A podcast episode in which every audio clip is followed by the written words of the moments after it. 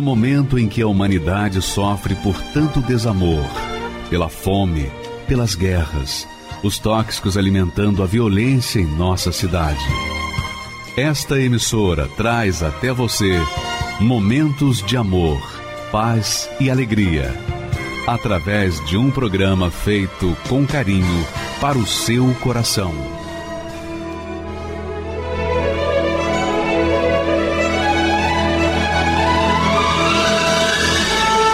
E agora, com você, a Palavra Amiga do Bispo Macedo.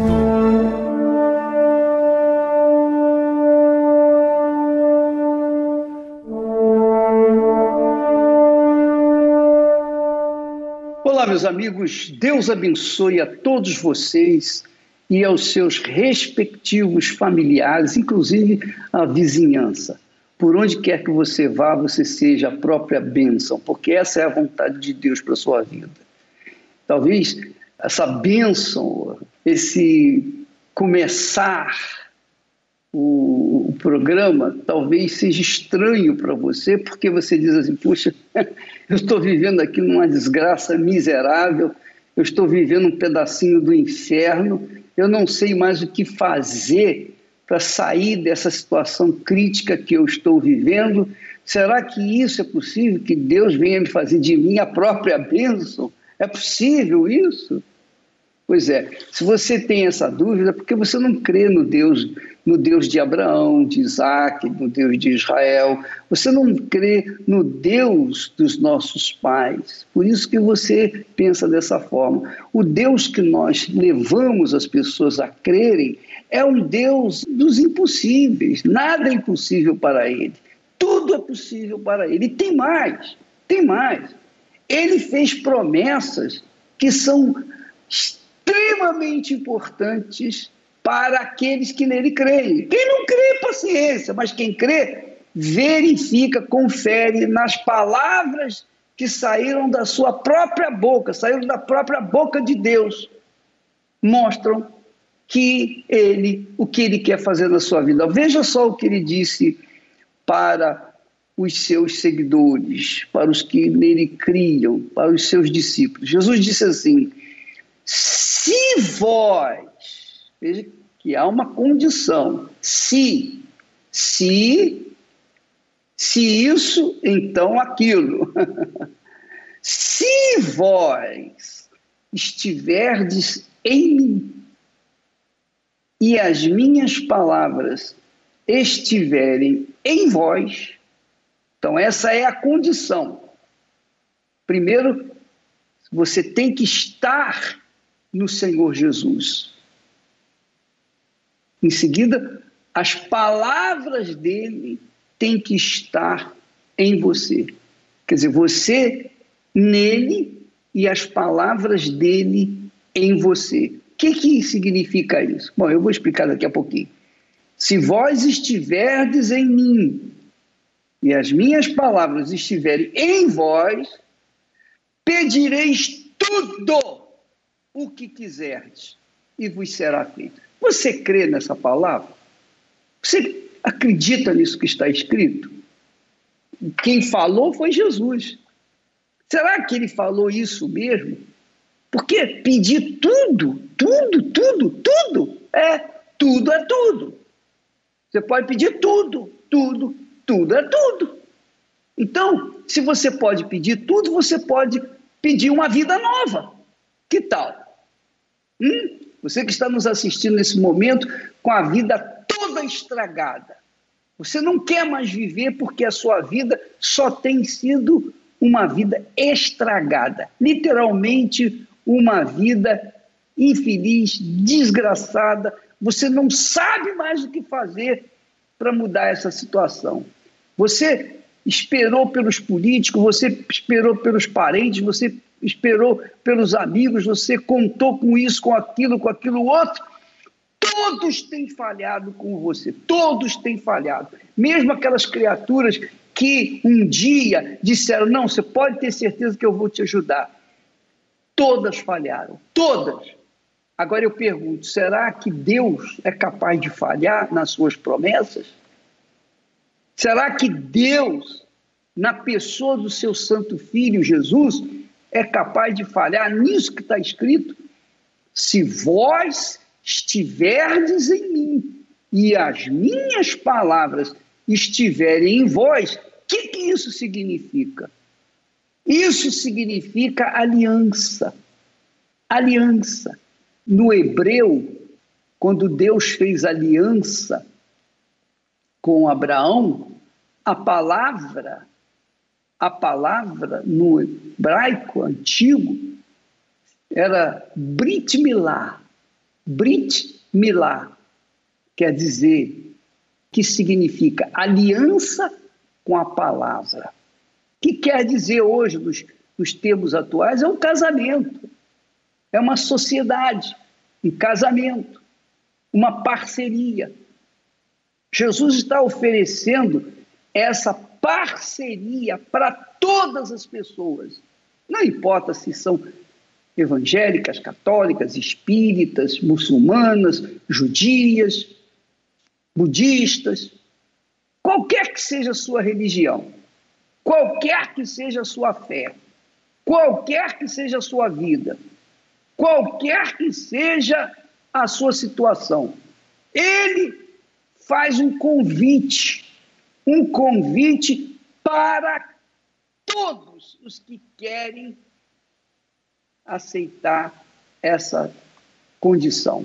Você estando em mim e as minhas palavras estando em vocês, vocês podem pedir o que vocês quiserem e isso será feito.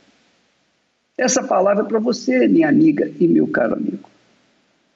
Se vós estiverdes em mim Quer dizer, você nele, dentro dele, com a sua vida inteiramente entregue para ele. E a palavra dele, 100% vivendo dentro de você, na sua cabeça. Então, isso é uma aliança, isso é um casamento, isso é um matrimônio. Isso é um pacto. Um pacto com o próprio Deus. Se esse pacto se efetivar, se estas palavras se materializarem em você, se essas promessas se materializarem em você, então você tem o direito de pedir a Ele tudo o que você precisa. Tudo. Literalmente tudo é o que está escrito. Pedireis tudo o que quiserdes e vos será feito. Você acredita nisso? Pois bem, minha amiga e meu caro amigo, isso é para você. Ah, mas eu não mereço. Ele não está dizendo aqui se você merece ou não deixa de merecer. Ele não está exigindo isso. Ah, ele não está dizendo você tem que ser justo, você tem que ser bonzinho, você tem que ser caridoso, você tem que ser religioso, você tem que ser uma pessoa bacana. Nada disso. Ele só quer isso você nele, a palavra dele em você, que esse é casamento. Primeiro você se entrega para ele. Segundo, você segue, obedece a palavra dele. Isso é casamento. Isso é um pacto. Isso é uma aliança. É uma aliança de parte a parte. Então, se isso acontecer, se você casa com ele, então você tem o direito de pedir tudo o que você quiser porque ele é capaz de todas as coisas, inclusive fazer de você uma nova criatura. Ele é capaz de fazer de você uma nova criatura, nova, zero quilômetro. isso é possível?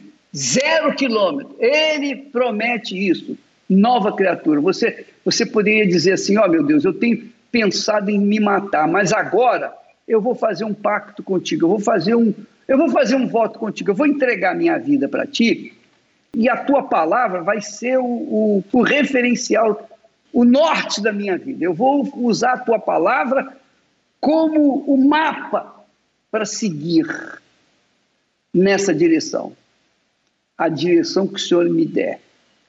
Agora, eu te peço, por outro lado, o Senhor me dê uma vida nova. Eu quero começar do zero. Eu quero ter uma nova mente, eu quero ter um novo coração, eu quero ser uma nova criatura. Eu quero esquecer o que para trás ficou. Eu quero esquecer que um dia fui um infeliz, miserável, desgraçado. Eu quero esquecer desse tempo, eu quero começar do zero. Mas eu quero ter o privilégio de viver uma vida nova. Você quer isso? Então, faça um pacto com Deus. Inclusive, nesta quarta-feira, nós teremos em todas as igrejas universal do Reino de Deus a Noite da Alma, nesta quarta-feira, às oito da noite, aqui no Templo de Salomão. E você é o nosso convidado. Mas não só no Templo de Salomão, qualquer igreja universal você pode ir, que os pastores estarão prontos para intercederem pela sua alma. Você sabe, existe um dia dedicado às almas, que é segunda-feira. Normalmente as pessoas acendem uma vela para as almas, não é verdade? Então, a sua alma será acesa nesta quarta-feira. Quer dizer, a luz do rosto do próprio Deus, do Senhor Jesus, vai iluminar a sua alma, a sua vida, e nunca mais você será a mesma criatura. Nesta quarta-feira, às oito da noite, no Templo de Salomão e também em qualquer igreja universal do Reino de Deus. Você é o nosso convidado. Agora, nós vamos ver o que, que aconteceu, o que tem acontecido na vida das pessoas que se entregam 100% para Jesus e que obedecem a sua palavra. Você vai ver o cumprimento dessa promessa na vida desses testemunhos que você vai assistir a partir de agora. Vamos assistir, por favor. Quando a humanidade se rebelou contra a minha vontade e assumiu os próprios desejos, não demorou muito para descobrirem outros sentimentos. Você provavelmente pensou nisso tudo só para me humilhar.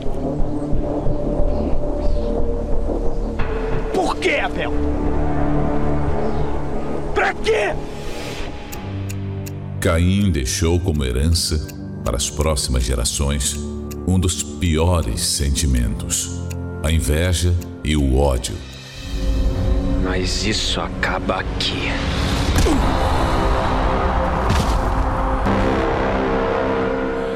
Eu ainda tentei alertar, mas ele não me ouviu. E marcou a humanidade com o primeiro homicídio.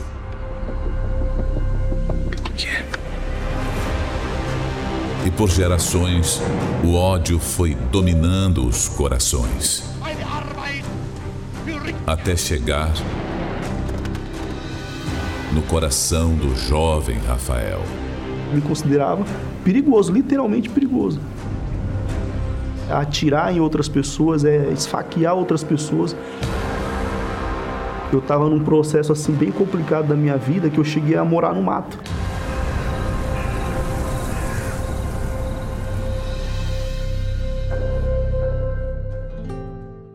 Sou natural de São Luís, né, Maranhão, mas me criei no interior do estado, uma cidade chamada Central, né, que fui criado pelos meus avós. Eu não conhecia minha mãe, não conhecia o meu pai. Na verdade, eu conheci a minha mãe em 2012. Tinha uma certa revolta, né? Então, eles me perguntavam se eu tinha vontade de conhecer ela, eu falava que não. E aí vinham xingamentos, né?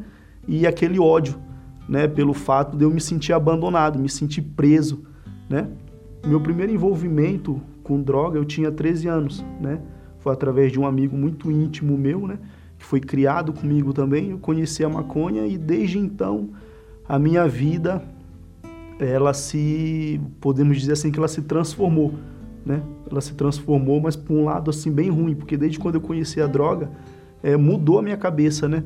E daí, como nessa época a gente era envolvido é, em briga com pessoas de outros bairros, então aí começou, né? Eu é, atirar em outras pessoas, é, esfaquear outras pessoas. A época me considerava perigoso, literalmente perigoso. Uma pessoa bem perigosa, né? E eu me envolvi com um tio meu também, né? Eu fui morar com ele.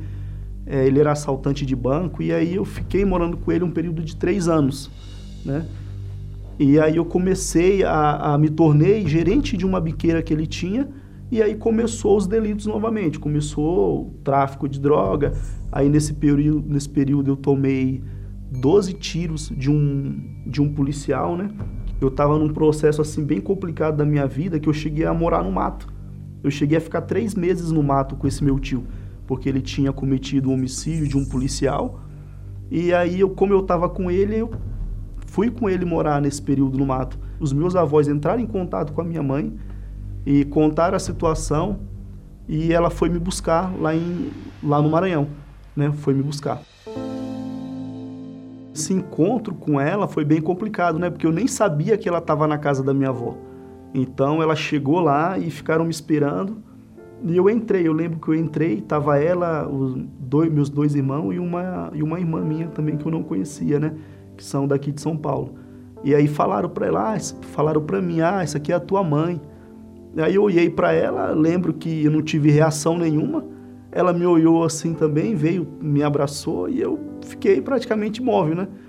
E daí eu lembro que eu saí, né? Não, não cheguei a ficar muito tempo com eles lá, talvez pela, pelo sentimento que eu tinha por ela, né? De raiva, de ódio, né? E aí ela ficou um tempo lá, eu não lembro se foi uns 15 dias, e ela retornou para São Paulo. E eu continuei na vida que eu tava, né? Eu era bem bem terrível mesmo assim, porque as pessoas olhavam para mim, até a minha própria família, e falava que não tinha jeito, né? Tinha primos meu que quando eu entrava na rua, eles falavam assim para mim, ó, se você não sair dessa vida, você vai morrer. Nesse período eu queria sair da vida que eu levava.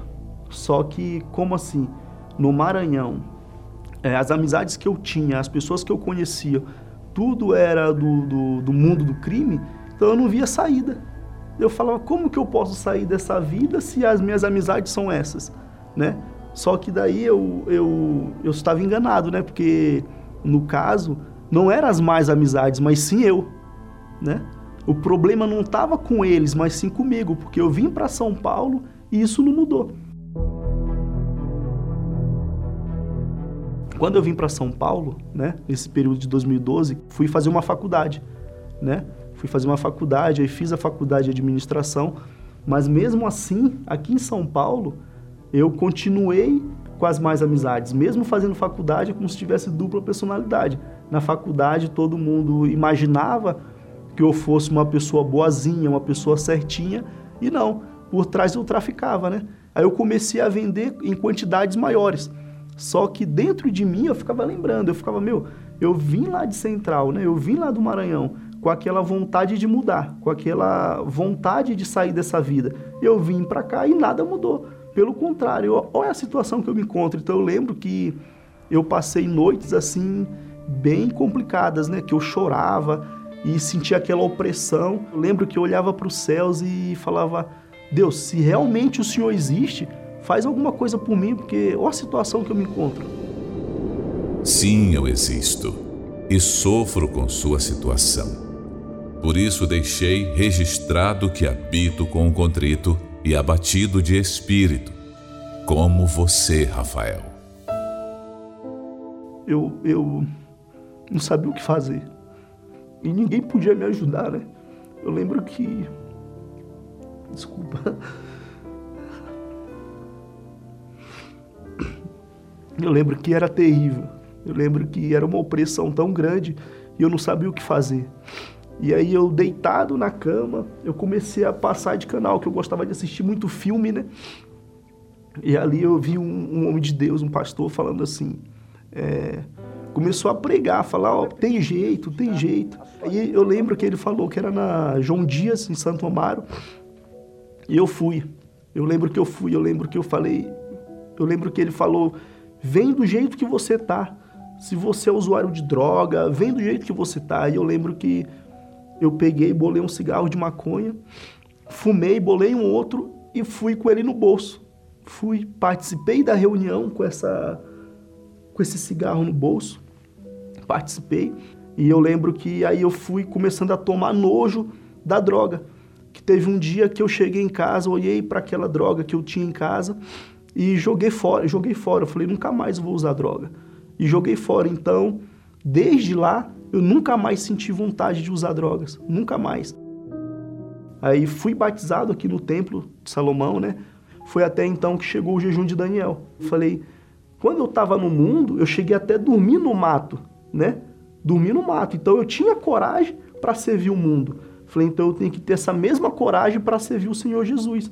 Então, para mim receber o Espírito Santo, tem que ter um sacrifício é, de certa forma. Aí foi quando veio a ideia, né, de dormir no chão. Então eu lembro que eu estava tão com tanta vontade de receber o Espírito Santo, estava tão focado que eu coloquei uns papelão no, no chão e o meu travesseiro era a Bíblia.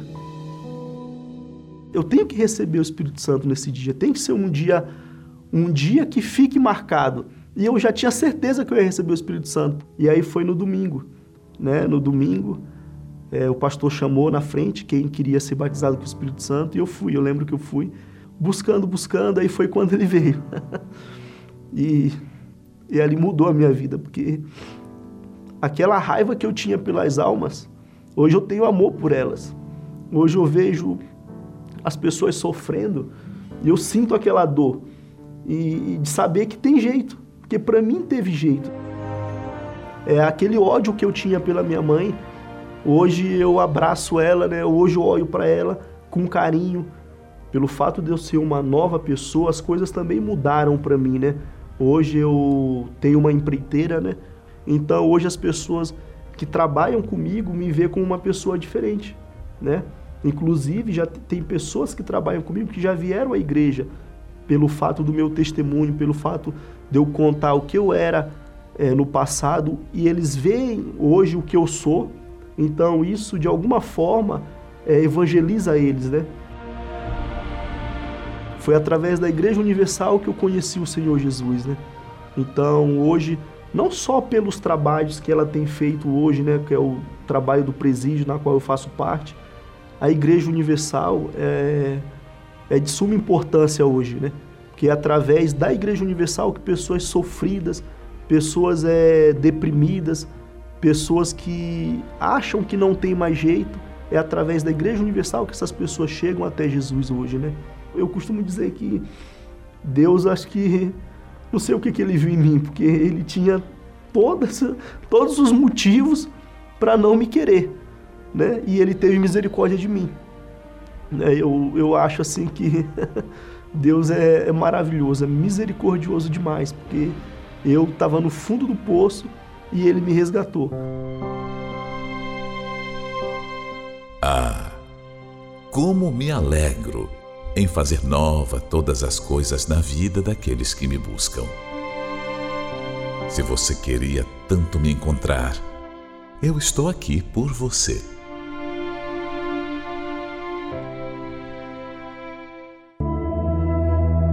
Se você soubesse que seu tempo está acabando, as suas escolhas seriam as mesmas? A maioria tem desprezado a sua própria alma. Vão deixando a oportunidade de salvação para amanhã, para mais tarde, para depois. O problema é que chega o momento em que o amanhã não existirá. Noite da Alma essa pode ser a sua última chance. Nesta quarta-feira, 19 de janeiro, às 20 horas, no Templo de Salomão, Avenida Celso Garcia, 605, Brás, e em todos os templos da Universal. Olha, você que está nos assistindo nesse momento, talvez você ainda venha nutrindo um sentimento de dúvida.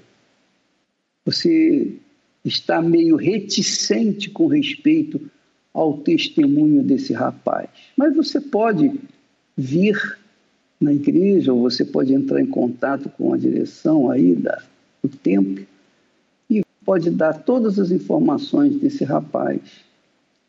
Ele pode falar com você, porque ele faz um trabalho dentro dos presídios. Imagine, ele que era bandido, criminoso, hoje ele trata de pessoas bandidas, criminosas. Veja como é que Deus deu a volta, né? mostrou uma coisa diferente. Então, se você é uma daquelas pessoas que tem preconceito contra a Igreja Universal do Reino de Deus, seria bom você ver, conferir na sua própria vida. Porque não faltam é, pessoas que nutrem dentro de si preconceitos. Mas, inclusive, a Márcia, professora universitária, uma mulher inteligente, ela nutria dentro de si o mesmo sentimento de preconceito contra a Igreja Universal. Mas a história dela vai mostrar que ela estava errada e que o certo era mesmo o próprio Deus na sua palavra. Vamos assistir, por favor, o testemunho dela. Meu nome é Márcia Helena Vieira de Rezende, eu tenho 62 anos de idade. Sou professora universitária do curso de enfermagem da Pontifícia Universidade Católica de Goiás. Quando eu ouvi falar da Igreja Universal do Reino de Deus, na década de 80, é, eu estava no Instituto Bíblico. Eu venho de uma denominação, né, muitos anos de família evangélica, e é, ao frequentar a igreja evangélica eu resolvi ir para o Instituto Bíblico para estudar teologia. No entanto, é, quando a gente estava lá, ouvia dizer de uma nova igreja que estava surgindo, que o diretor, o, né, o, o presidente dessa igreja chamava Edir Macedo, e que ele enchia as igrejas né, de pessoas brincando com a fé das pessoas. Então, naquele instituto bíblico, junto com pastores, bispos, nós discutíamos muito o andar dessa nova igreja que estava surgindo no Brasil, que era a igreja né, é, universal do Reino de Deus. A gente desdenhava da forma como era apresentada a igreja, né? E esse bispo Macedo é um usado pelo inimigo, pelo diabo, para enganar milhões de pessoas. Quando eu via testemunhos na mídia, eu falava, gente, isso é tudo engano, é tudo mentira. Isso é tudo engano de Satanás, né? Que usa esse pastor e, e todos os pastores da igreja dele para enganar as pessoas. A impressão que eu via quando eu vi o Bispo Macedo, naquela época bem, bem mais jovem, né? Eu achava ele um grande enganador, sabe? Eu achava ele muito falso. Né? Eu olhava para ele e via, gente, que falsidade né, nessa pessoa. Como que ele tem poder? Que, que homem é esse que consegue enganar as pessoas dessa forma, né? Quando ele foi preso, pegaram ele, né? A, a, polícia abordou ele, já levou ele preso, né? Eu, né? Vibrei com aquilo. Ele tá, está no lugar merecido dele. Era isso que eu né, sentia, era isso que eu até comentava, chamava as pessoas, liga a televisão para você ver, ó, o que está acontecendo aí. Agora acaba, agora essa igreja acaba. E não era feliz, né? Eu não dormia bem, eu era nervosa, né? Insatisfeita, infeliz na minha vida sentimental. Sofri com depressão 10 anos, tomando medicamento, né? surtando de vez em quando. E às vezes eu cansava dos medicamentos, porque os medicamentos não curam. Né? Isso os psiquiatras foram unânimes, a gente, a ciência mostra que o tratamento para depressão é paliativo. O meu fundo de poço foi quando eu constantemente pensava em me tirar minha vida. Mas eu não tinha coragem, porque eu sabia teologicamente que não existe salvação para o suicida. Então eu iria para o inferno. E eu tinha plena convicção disso. Eu não queria para o inferno. Eu já vivi um inferno. Eu queria descansar. Eu surtei.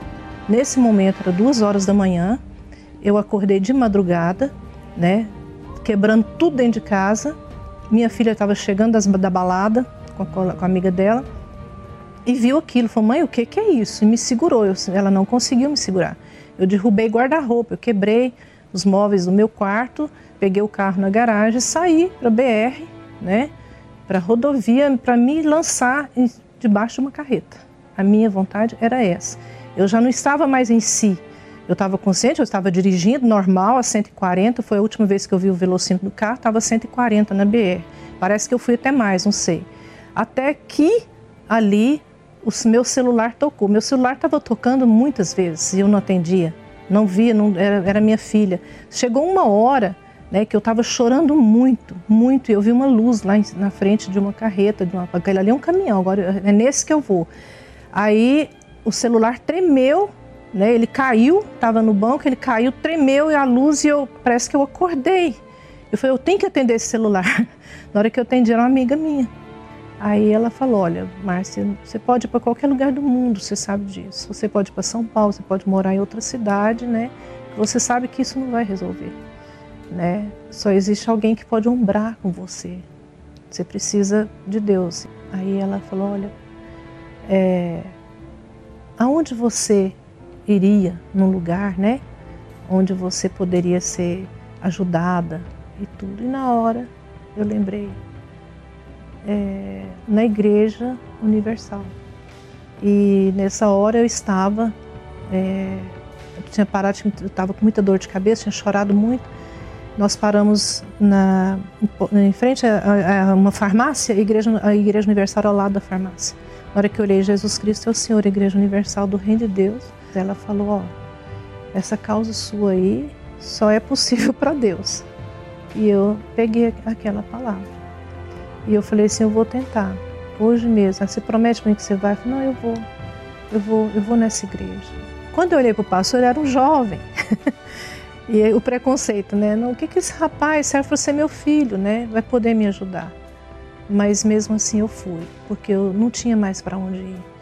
Eu não tinha mais a quem recorrer, psiquiatra, dinheiro, viagens, fuga. Eu não tinha mais para onde fugir foi minha última tentativa. Eu entrei ali um trapo. Eu entrei ali que eu não conseguia subir escada lá na igreja e o pastor estava lá naquela simplicidade, cheio do Espírito Santo, do amor de Deus. Era próprio, eu vi próprio Jesus ali. Ele não falou muito, ele fez uma oração comigo e ele falou: para mim: a senhora vem no lugar certo, porque aqui, nesse altar, a senhora não vai ver ninguém andando em cima desse altar, nem cantando louvores de adoração. A senhora vai ver o próprio Deus e Ele está lá. Olha para o nome dele e fique à vontade. Ali naquele altar eu recordei a palavra de Deus, a palavra de Deus se tornou viva para mim naquele altar da Igreja Universal não foi viva no Instituto Bíblico, não foi viva na minha casa, ali dentro da igreja, naquele altar daquela igreja, que não é um grande templo, mas Deus estava ali me esperando para me restaurar, para me libertar. Então eu fui liberta ali naquela hora. Naquela noite eu senti bem, dormi a noite toda. No outro dia eu acordei leve, acordei olhando para o céu, parece que tinha séculos que eu não olhava para o céu. Acordei falando com Deus, agradecendo. Tinha uma alegria dentro de mim, uma vontade de ir de novo para o altar, de encontrar com Ele, mas eu sabia que Ele estava ali comigo. Então, nesse dia, a mudança já veio na minha vida. Foi assim, uma mudança concreta mesmo, verdadeira, profunda na minha vida nesse dia.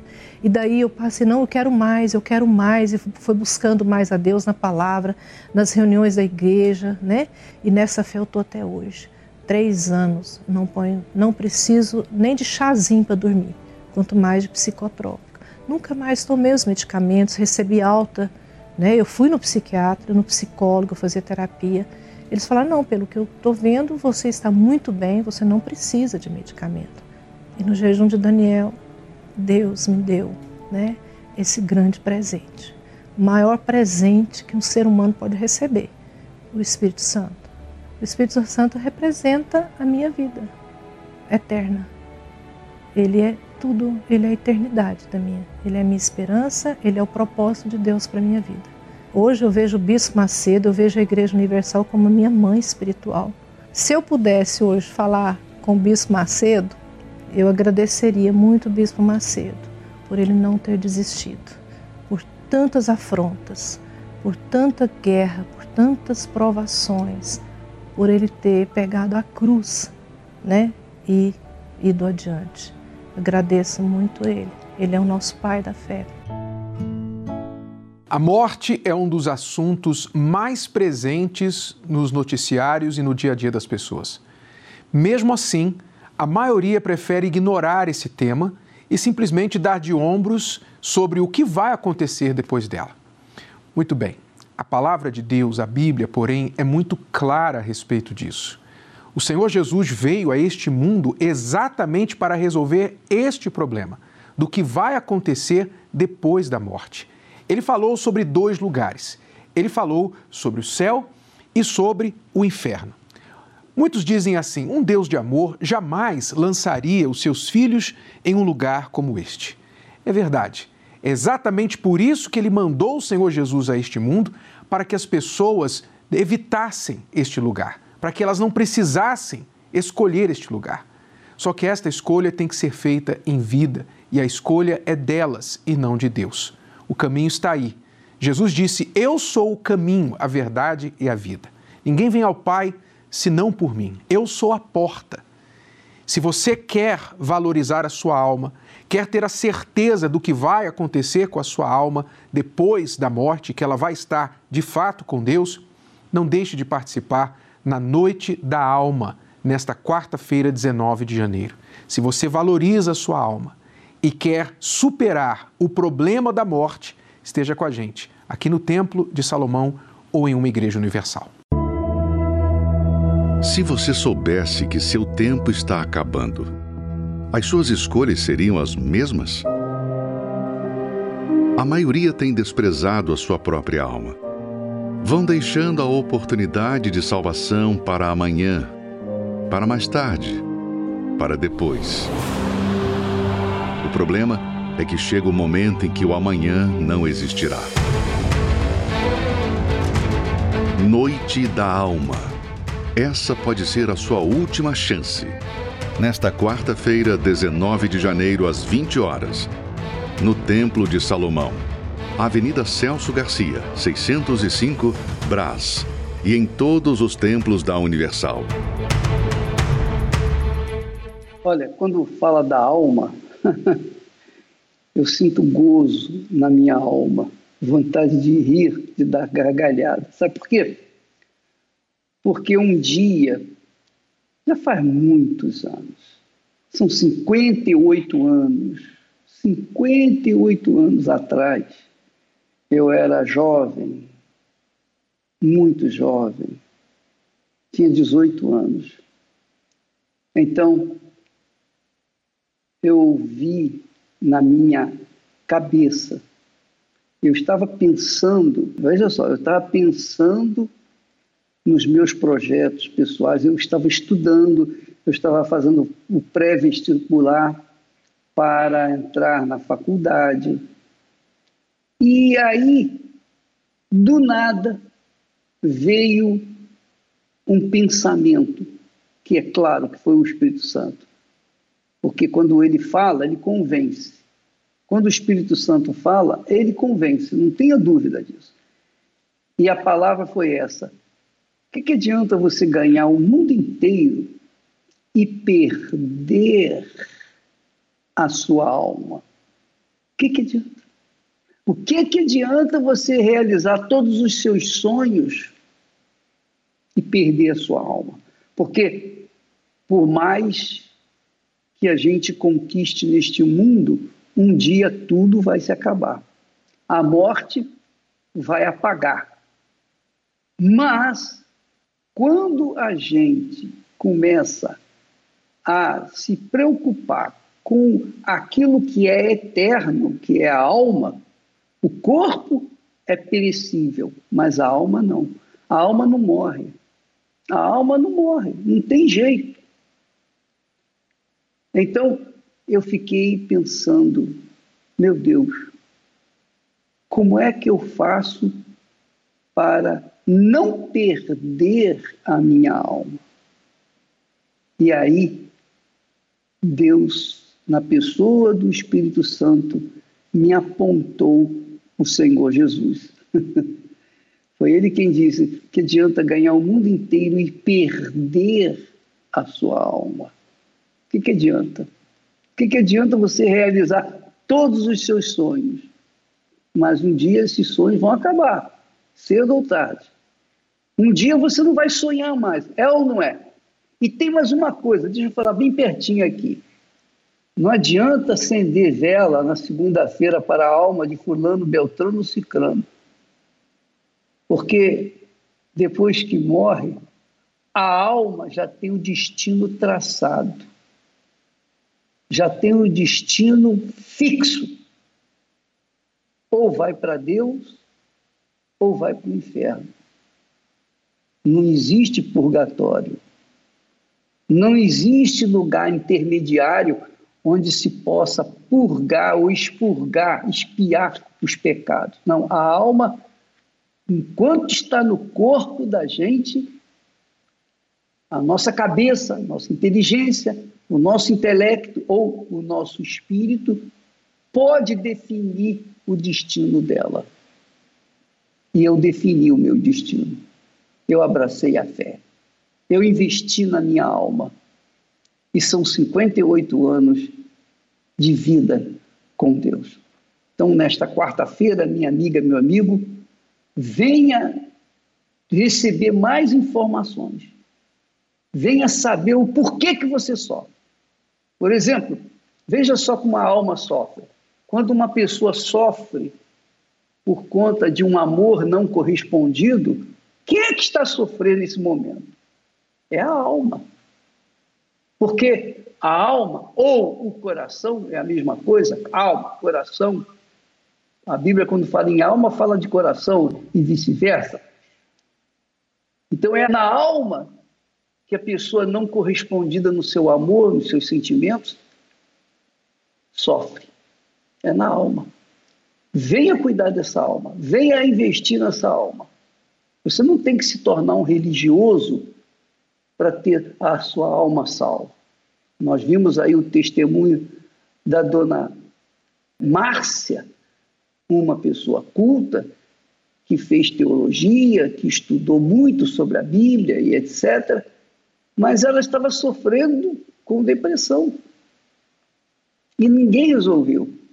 Os seus cursos de teologia não resolveram. Mas foi no altar da Igreja Universal do Reino de Deus que ela resolveu o seu problema. Então venha resolver o seu problema da alma nesta quarta-feira em uma em um altar da Igreja Universal do Reino de Deus. Vamos agora assistir mais testemunhos do poder de Deus para que você tenha consciência do que Deus é capaz de fazer na sua vida. Graças a Deus. Meu nome é Sarilene, eu tenho 30 anos, sou estudante de enfermagem antes mesmo de eu nascer, a minha mãe ela se envolveu com os encostos, né? E eu percebi que desde pequenininha, mesmo não frequentando, né, a casa dos encostos, eu tinha problemas espirituais. Eu via vultos, eu chegava na minha escola e comentava com os meus colegas, eles achavam estranho. Chegou ao ponto da professora é, procurar a minha mãe para contar que eu estava falando coisas sobre os espíritos, falando para os meus colegas que eu ia morrer. Não tinha paz dentro de mim. Né? A todo momento eu tinha aquela sensação de que alguém que eu amava ia morrer, de que alguém da minha casa ia morrer, mesmo sem motivo nenhum. Eu aparentava ser uma pessoa alegre, mas quando eu deitava minha cabeça no travesseiro, só eu sei quais eram os pensamentos que vinham na minha cabeça. Vinha aquele vazio dentro de mim, ao ponto de eu chorar. Às vezes, aquele dia não tinha acontecido nada para eu deixar eu triste, mas aquele vazio na minha alma é, me levava a chorar. Eu acabei conhecendo um rapaz, né, da minha rua.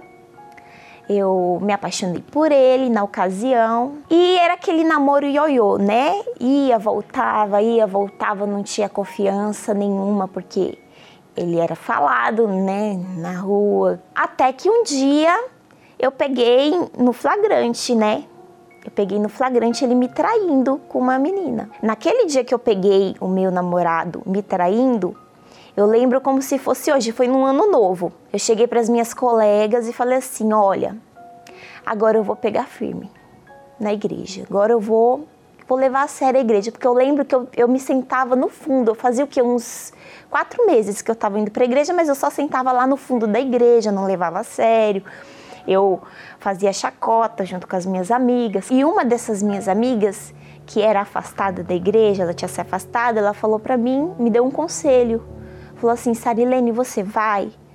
Se lança de cabeça. Fui, comecei aí, comecei a pegar firme, fui sendo acompanhada, né?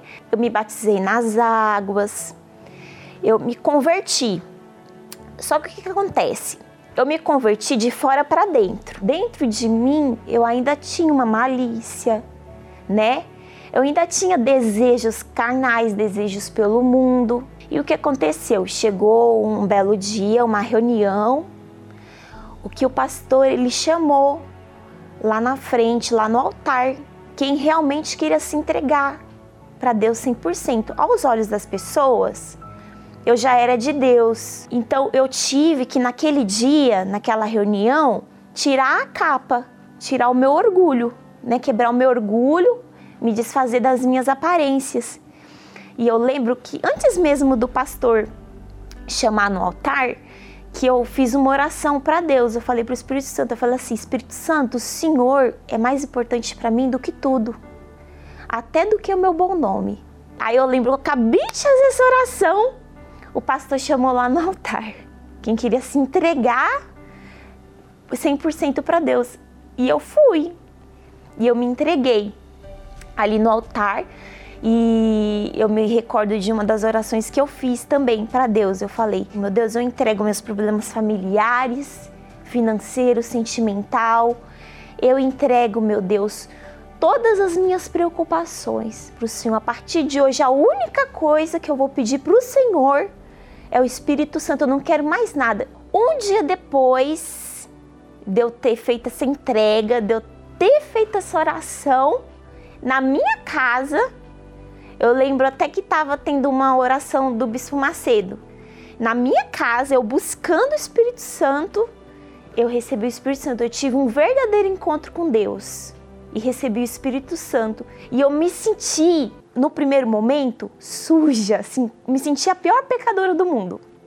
Me senti pequena, pecadora. Eu me enxerguei, eu me enxerguei que, mesmo estando na igreja aquele tempo todo, eu era pecadora, tá? me sentia pecadora, me sentia condenada, né? Aí naquele momento eu, eu me derramei, eu pedi perdão para Deus por todos os meus pecados que eu tinha cometido desde o dia que eu nasci. Naquele mesmo momento eu me senti justificada, lavada, purificada, perdoada. Eu tive uma certeza muito grande que ninguém tira de mim, que o Senhor Jesus estava me perdoando por todos os meus pecados que eu tinha cometido na minha vida inteira. É como se aquele fardo assim que estava nas minhas costas de acusação tivesse caído por terra ali. E, e, e eu recebi a misericórdia de Deus naquele momento. Eu recebi a misericórdia de Deus. Eu fui perdoada. E, e o Espírito Santo ele veio.